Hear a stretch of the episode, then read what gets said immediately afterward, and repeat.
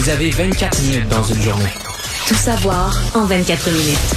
Pour s'informer et comprendre en 24 minutes, ici Mario Dumont, en compagnie de Vincent Dessureau, des studios de Cube Radio, la station d'affaires publique de Québecor. Voici Tout savoir en 24 minutes. Tout savoir en 24 minutes.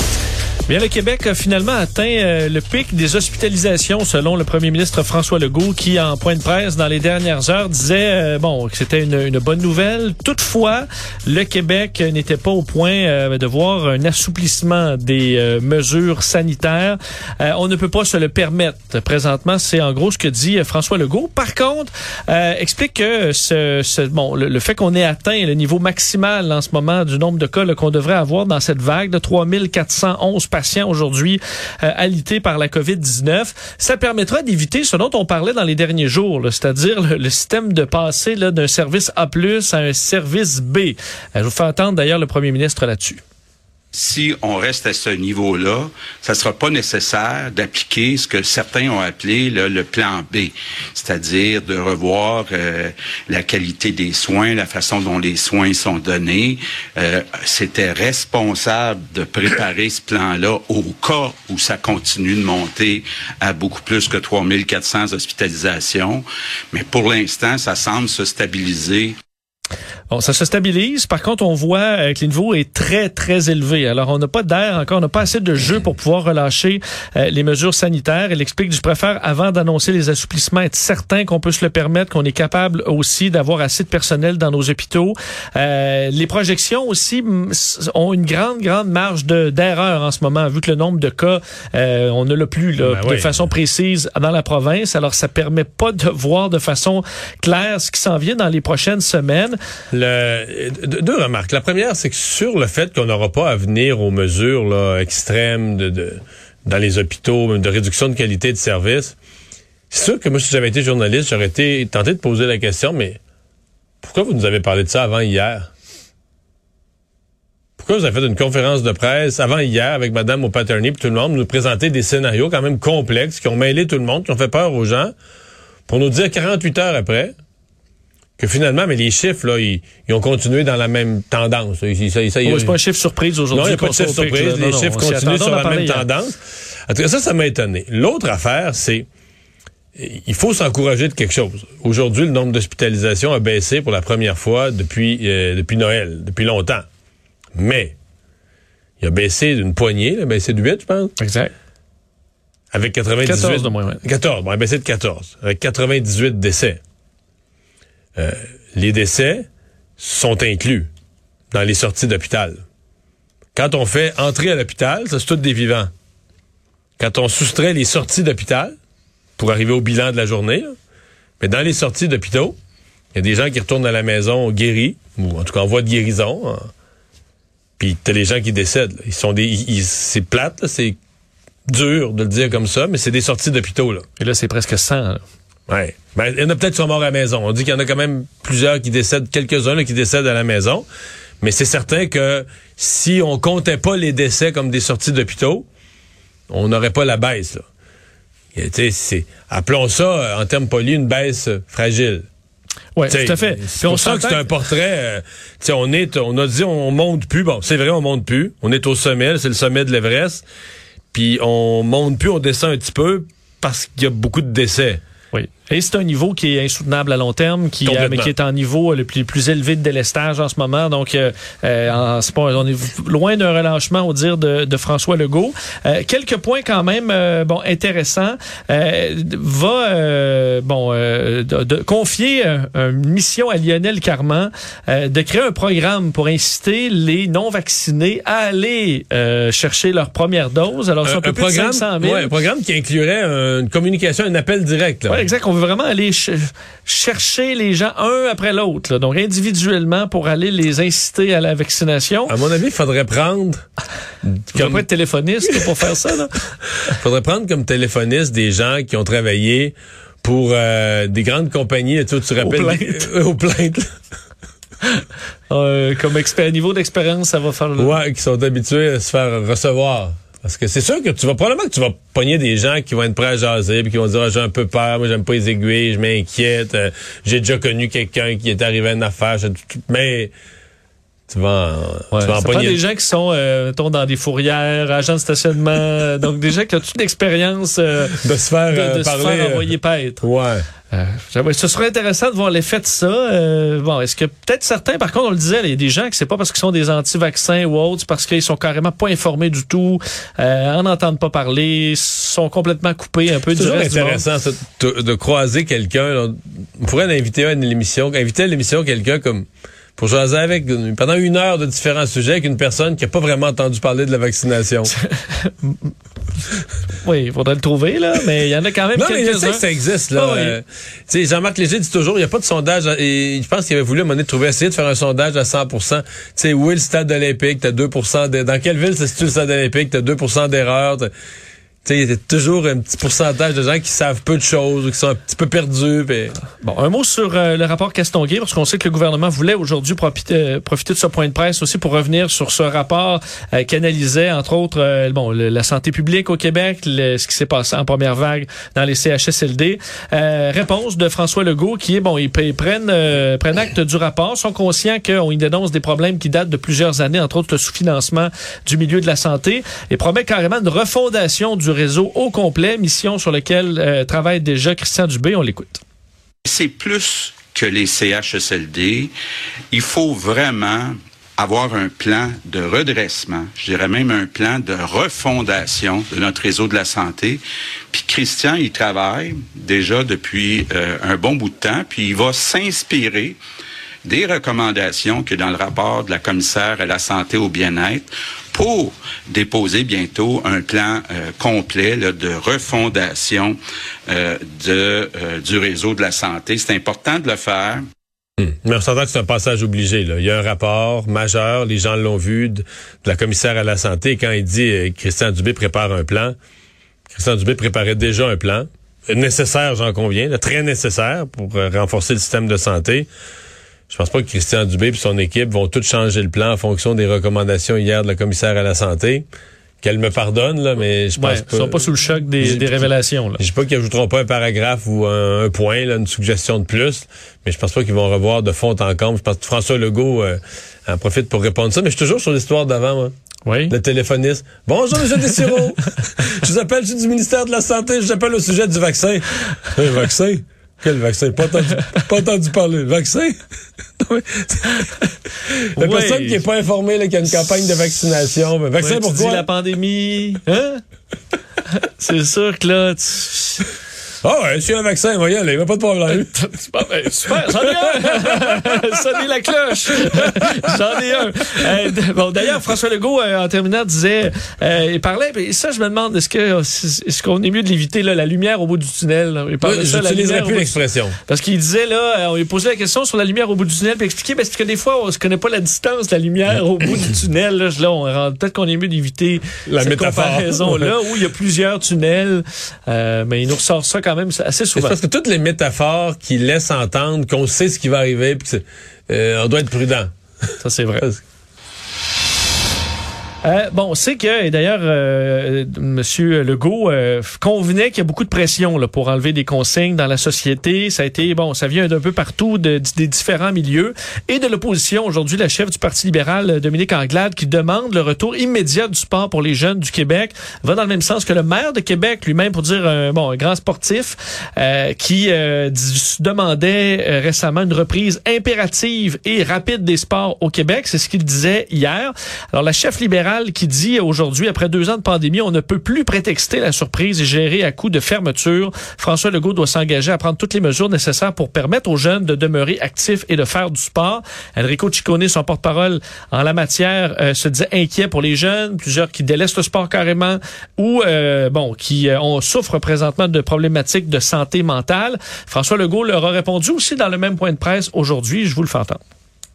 J'entendais euh, une chef de l'opposition dire on a hâte que les jeunes retournent faire du sport. Ben, écoutez, là, moi, c'était tellement important dans ma vie le sport là, que je suis d'accord avec ça. Mais actuellement, on peut pas d'un côté dire faut que la santé publique soit indépendante, faut qu'on écoute les recommandations euh, indépendantes de la santé publique, mais quand ça fait pas notre affaire, ben on les écoute pas. Bon. Ouais. Euh, C'est, c'est, c'est ça. c'est, c'est tout simplement ça, mais bon, euh, ça a été ça depuis quand même un certain temps, puis Mme Anglade n'est pas là. C'est tout le monde fait ça, là. Tout le monde dit Ah ouais, faut écouter la santé publique, quand ça fait pas notre affaire ou quand ça fait pas leur affaire, ou les syndicats l'ont fait, tout le monde l'a fait, là, on dit Ah ouais, la santé publique ils se trompe, là. Connaissent rien. Est-ce que, par contre, je voyais une critique de Pascal Bérubé du Parti québécois aujourd'hui, est-ce que les points de presse du gouvernement, lorsqu'il a peu de choses à annoncer comme aujourd'hui, en profite pour répliquer au rapport Castonguay, euh, pour répliquer à Dominique Anglade? Est-ce qu'on fait de la politique là, sur des heures où, euh, qui sert- devrait servir à la santé publique?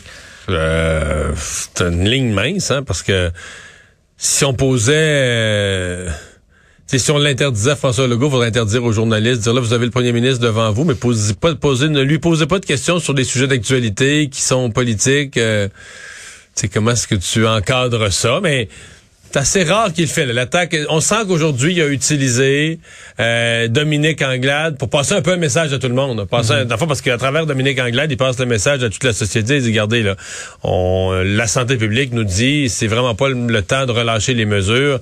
Donc, euh, il a passé son message, mais est-ce que c'est... Euh, ben, tu sais, la vérité de tout ça, c'est plus t'es proche de l'élection, tu sais, mettons, quand ça a commencé la pandémie, là, mars 2020, avril 2020, on était à deux ans et demi des élections, puis on pensait que ce serait de courte durée. À ce moment-là, on pensait que ce serait une saison. Fait que pour l'opposition, de dire, regarde, il faut, faut être non partisan, faut collaborer avec le gouvernement, le petit téléphone qui se faisait, euh, je pense que François Legault les appelait deux fois par semaine les chefs d'opposition, une espèce... ça Tu sais, allait. ça allait bien, là, cette collaboration-là. Mais là, quand ça fait un an et demi, deux ans, deux, sais, que le- la pandémie dure, que les partis d'opposition trouvent qu'ils n'ont pas assez d'occasion de faire valoir leurs points, de faire parler d'eux, puis tout ça, euh, puis on entre en année électorale, mais là, euh, tu vas vouloir chasser la politique partisane. Tu sais, tu vas vouloir chasser la politique partisane de la pandémie, mais ça va être un peu plus dur à chaque semaine, là. Euh, toujours pour terminer sur les euh, bon le, le provincial au cabinet du ministre de l'Éducation aujourd'hui Jean-François Robert, on confirmait que les tests rapides là, ils arrivent dans les sacs d'école de vos enfants. On sait que chaque élève du primaire va recevoir une boîte de 5 ce mois-ci, au mois de février aussi. Euh, on devait faire la distribution sur les deux semaines suivant la rentrée en présentiel. Euh, et finalement, ce serait plus rapide que prévu. Là. On dit que tous les euh, toutes les doses, euh, en fait toutes les doses, tous les tests ont quitté les entrepôts hier soir. 3,6 millions euh, de ces tests rapides et la livraison va être complétée bientôt. Se pourrait qu'il y ait des enfants qui en ramènent déjà dans leur sac à dos euh, ce soir. Oui, même qu'il y en a qui c'était hier à certains endroits. Et d'ici les prochaines heures ou les prochains jours au plus long, là, alors vérifiez les sacs d'école de vos enfants, mais vous verrez euh, apparaître ces Mais, mais tests tant rapides. mieux parce que ce matin je parlais, j'interviewais le, le président là, de la fédération des comités de parents qui me disait, tu sais, il dit toute la stratégie comme parent là, quand ton enfant le matin il a des symptômes, tu dis la stratégie est beaucoup basée sur l'usage des tests rapides. Puis on n'en a a pas. Ouais. Puis en pharmacie, c'est pas plus facile. Non. Tout savoir en 24 minutes. Vous parlez, et François Legault en parlait dans son point de presse là, de cette pression pour euh, alléger présentement les euh, règles sanitaires, mais ça vient de partout, incluant dans le, le- le monde des affaires, des entrepreneurs qui veulent pouvoir ouvrir leur commerce pleinement.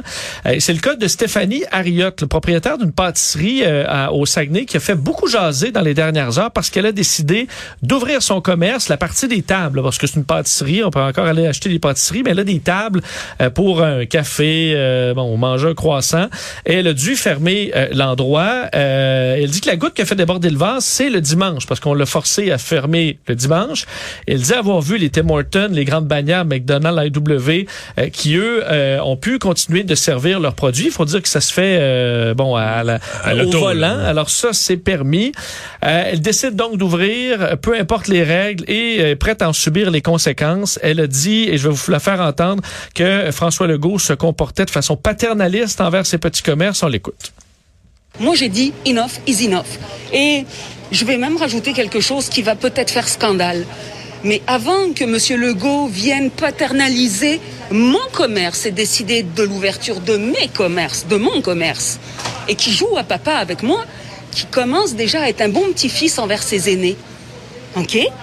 Qui fasse sa job de petit-fils, ok? Après, quand je vais avoir besoin d'un père, je vais l'appeler. On sent une certaine fatigue chez plusieurs commerçants. Ouais. Euh, François Legault, aujourd'hui, questionné là-dessus, disait croire que c'est un petit nombre quand même, que la majorité Ouais, va respecter pas les beaucoup. règles. Là.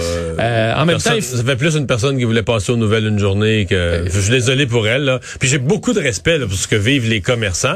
Mais je l'ai entendu une de ses déclarations, la dame, où elle disait essentiellement, euh, tu sais, ce qui se passe dans les hôpitaux, ce qui se passe avec la COVID, c'est pas de ma faute. Là. Mais Ouais, je paye Je- mes impôts, ça bon, ça n'a pas rapport. Personne, puis je veux dire, personne n'a dit que c'était de ta faute. Euh, c'est pas de quoi on parle. Puis, mais les gens, les gens qui sont en délestage, là, qui attendent une colonoscopie ou qui attendent une intervention chirurgicale, qui sont en délestage, pas de leur faute non plus. Là, là, c'est pas de notre faute à personne, c'est arrivé, puis il faut qu'on le gère.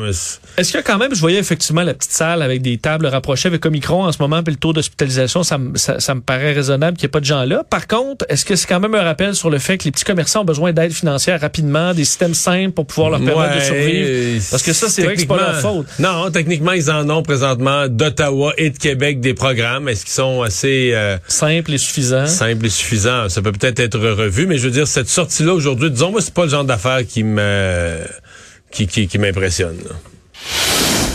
Euh, du côté de l'Ontario, aujourd'hui, euh, Doug Ford est sorti pour annoncer un déconfinement, alors que quand même, euh, chez eux, ils ont aussi une bon euh, vague, vague de micron, vague d'hospitalisation, moins élevée au prorata quand même pas mal que chez Ouais, nous encore. Ils ont un, système de santé qui est capable d'absorber un peu un plus grand choc que chez nous. Euh, Doug Ford s'est dit confiant que le pire est derrière euh, bon l'Ontario. Par contre, on n'est pas sorti du bois. Je vais entendre un court extrait du premier ministre ontarien. We're not out of the woods yet.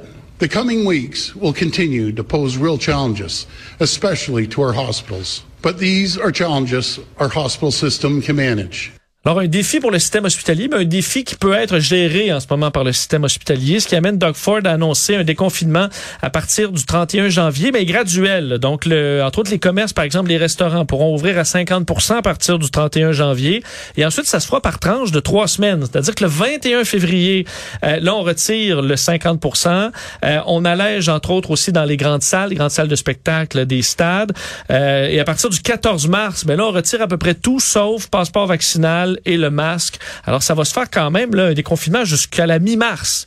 Euh, mais là, écoute, euh, à la mi-mars, est-ce qu'on est capable de prévoir ce qui se passe C'est ça qui me là? frappe. Là. Mettons à la mi-mars, là, ça peut être n'importe quoi entre euh, la pandémie est quasiment finie parce que, tu sais, Omicron, c'était une grosse, grosse vague, puis repartie aussi raide qui est arrivée, ou c'est encore le bordel des hôpitaux. Hey, essayez de prévoir aujourd'hui.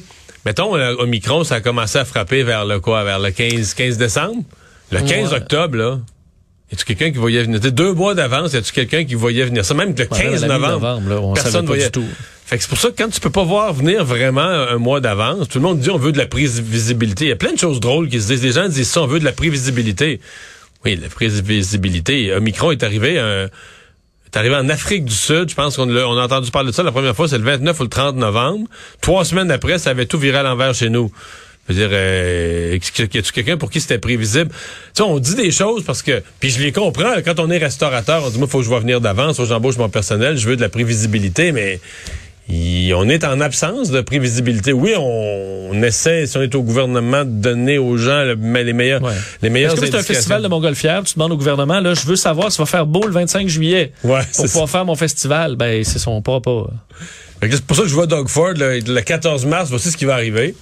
C'est ah ouais, ok, tu sais, dans, il me semble que le 14 mars, la fourchette entre ça va vraiment très bien ou ça va vraiment très mal. Là, cette fourchette-là est toute, toute ouverte, puis on ne sait pas vraiment ce qui va arriver.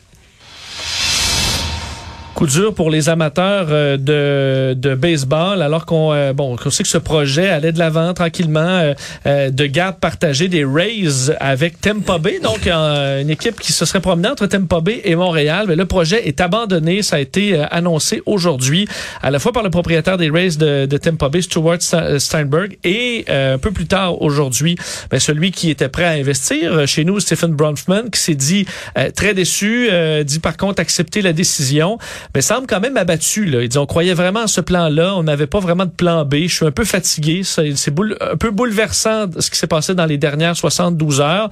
Euh, il dit aucun doute que ce concept peut être intéressant dans le futur dans le monde du sport professionnel, mais le baseball n'était pas prêt à franchir cette étape actuellement.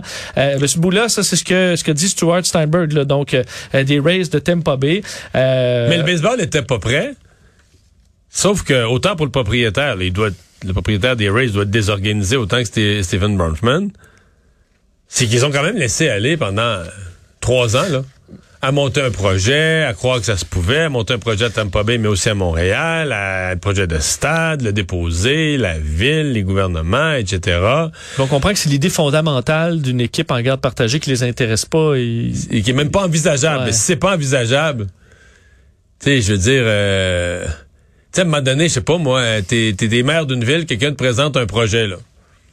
Ben, tu sais, si le projet, c'est pas envisageable, tu laisseras jamais ce type d'industrie-là dans ta ville.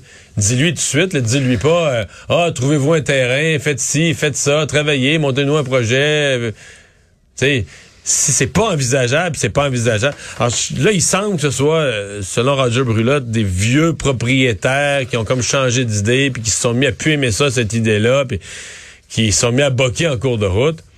Mais le résultat, quel manque de respect pour les gens de Montréal, pour les propriétaires qui étaient prêts à investir à Montréal quand même. Il y a du monde qui sont prêts à investir des centaines de millions de leur argent, là. C'est pas euh, pas des gens qui, qui, qui, font ça en attendant parce qu'ils ont rien à foutre dans leur vie là parce qu'ils s'ennuient. Donc c'est un manque de pour le baseball majeur, je trouve ça terrible que ce que ça présente comme euh, comme image. Mais bon, eux Probablement qu'ils perdent rien. Ils se disent au pire, Tampa Bay va déménager dans une autre ville américaine ou bien ils vont se réorganiser sur place à Tampa Bay, mais ça, ça semble peu probable. donc le plan baseball, le plan hockey à Québec, euh, les deux ont eu des douches froides. Ouais, euh, le sport les professionnel au jours. Québec, là, ça va pas si bien. Euh, histoire euh, reliée, euh, je reviens sur la COVID, là, mais en République tchèque, histoire qui a fait beaucoup de bruit cette semaine avec du nouveau aujourd'hui concernant Anna Orka, là, cette chanteuse folk euh, de 57 ans qui est décédée après avoir contracté volontairement la COVID. Elle, son fils et son, euh, son, son, son conjoint avaient la COVID, mais même si les deux étaient doublement vaccinés. Elle a volontairement attrapé d'eux la COVID dans le but d'avoir euh, accès à un passeport vaccinal Parce qu'elle était contre les vaccins. contre les vaccins, voulait pas se faire vacciner. Et euh, là-bas, tu peux donc avoir les autorisations d'un passeport vaccinal si tu as contracté la COVID. Alors pour ce, Ben, ce- c'est un peu l'argument de Djokovic à son entrée en Australie là, qui, qui plaidait. Là. Euh, le problème, c'est qu'elle est décédée. Euh, et là, son fils est sorti aujourd'hui. Après que cette nouvelle-là, elle ait fait véritablement le tour du monde. Son fils est sorti pour euh, critiquer et blâmer les anti-vaccins de son pays euh, pour avoir convaincu sa mère euh, d'être méfiante face au vaccin. On dit elle croyait pas à des complots, à des puces dans le vaccin, mais croyait tout simplement dans la philosophie qu'elle avait lue et tout ça, que c'était mieux d'attraper la maladie que de, de vivre avec les dangers ou les effets secondaires d'un vaccin. On dit qu'elle allait très bien, est en bonne santé, partie faire une marche. Dix minutes après, euh, son fils a raconté qu'elle est carrément morte étouffée. Elle a été étouffée à mort par des symptômes de la COVID. Alors, c'est une histoire qui ébranle le, le pays en ce Mais moment. c'est déjà... euh, tu sais, quand, quand on fait des politiques publiques, on utilise souvent l'expression, là, tu sais, il faut regarder tous les, les, les effets collatéraux, là, tu sais, ou tous... Et des fois, tu fais une politique qui peut avoir du... Comme ça, à première vue, tu peux dire, ça a du bon sens. C'est peut-être quelque chose, probablement quelque chose que les anti-vaccins demandaient dans le pays. Il y en avait peut-être même parmi les députés ou les militants du parti au pouvoir qui disaient, ah, ben là... Je l'ai eu, la COVID, Une fois qu'on l'a eu, la COVID, là, chez nous, donnez-nous là votre passe sanitaire, qu'on puisse aller au restaurant, puis tout ça. Puis, ah, ben, on va les accommoder comme ça, pour acheter la paix, puis tout ça. Mais faut que tu penses à l'effet. Est-ce que est-ce qu'en faisant ça, parce que là, elle, c'est une personnalité connue, c'est pour ça que son nom fait le tour de la planète, une chanteuse connue, pas ici, mais connue en République tchèque. Mais ça se peut-tu que c'est pas la seule dans le pays? Qu'il y a d'autres citoyens qui, qui jouent à ça, qui disent Ah ben là, moi je vais pas me faire vacciner, je suis anti-vaccin, mais mon chemin pour avoir la passe sanitaire, c'est d'avoir la COVID. Fait que euh, si j'entends parler que la COVID circule, euh, je sais pas moi, euh, dans de la famille chez les voisins, mais je vais aller souper là, là je vais aller prendre le café. les cuillères. Ouais, ouais, c'est ça, je vais licher leur cuillère. Mais là, tu dis, ouais, si tu vraiment. euh, c'est le genre d'affaires où tu as voulu accommoder, mais tu crées peut-être un- un- une espèce de dommage collatéral. Ou bon, tu peux te dire, ces gens-là, ben, si, s'ils attrapent la comète volontairement, et tant pis s'ils meurent, mais c'est quand même. euh, Euh. dans, dans son cas, c'est, c'est pas, euh, pas le coup du siècle. Là.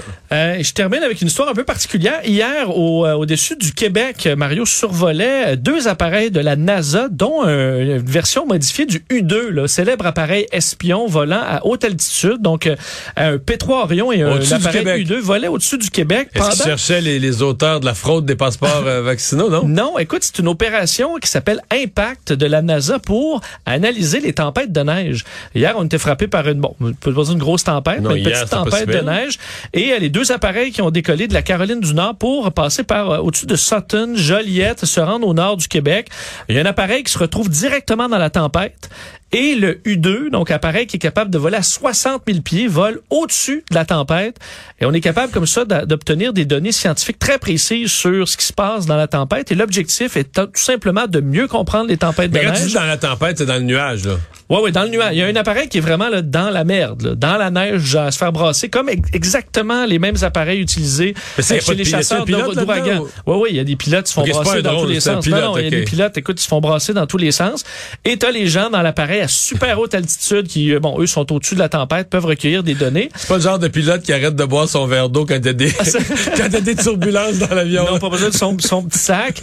Et, euh, et donc, euh, c'est c'est exactement les- le même travail qu'on fait avec les ouragans, mais qu'on fait maintenant avec les tempêtes de neige parce qu'on se rend compte de l'impact économique qu'a souvent de grandes tempêtes dans le nord-est américain. Alors, on veut des modèles plus précis pour prévoir les tempêtes, pour prévoir les équipements, euh, pour dégager les routes et ainsi ben, repartir la vie plus rapidement. Alors, ça a été fait euh, hier au-dessus du Québec, mais on pouvait pas les voir ni les entendre parce que d'un, ils sont à haute altitude et c'était en pleine tempête de neige. Alors, c'est intéressant. Ils ont survolé l'Ontario aussi euh, lundi dans la même opération. La NASA surveille notre neige. C'est de l'espionnage. Hmm, c'est louche. Merci Vincent. Résumé l'actualité en 24 minutes. Mission accomplie.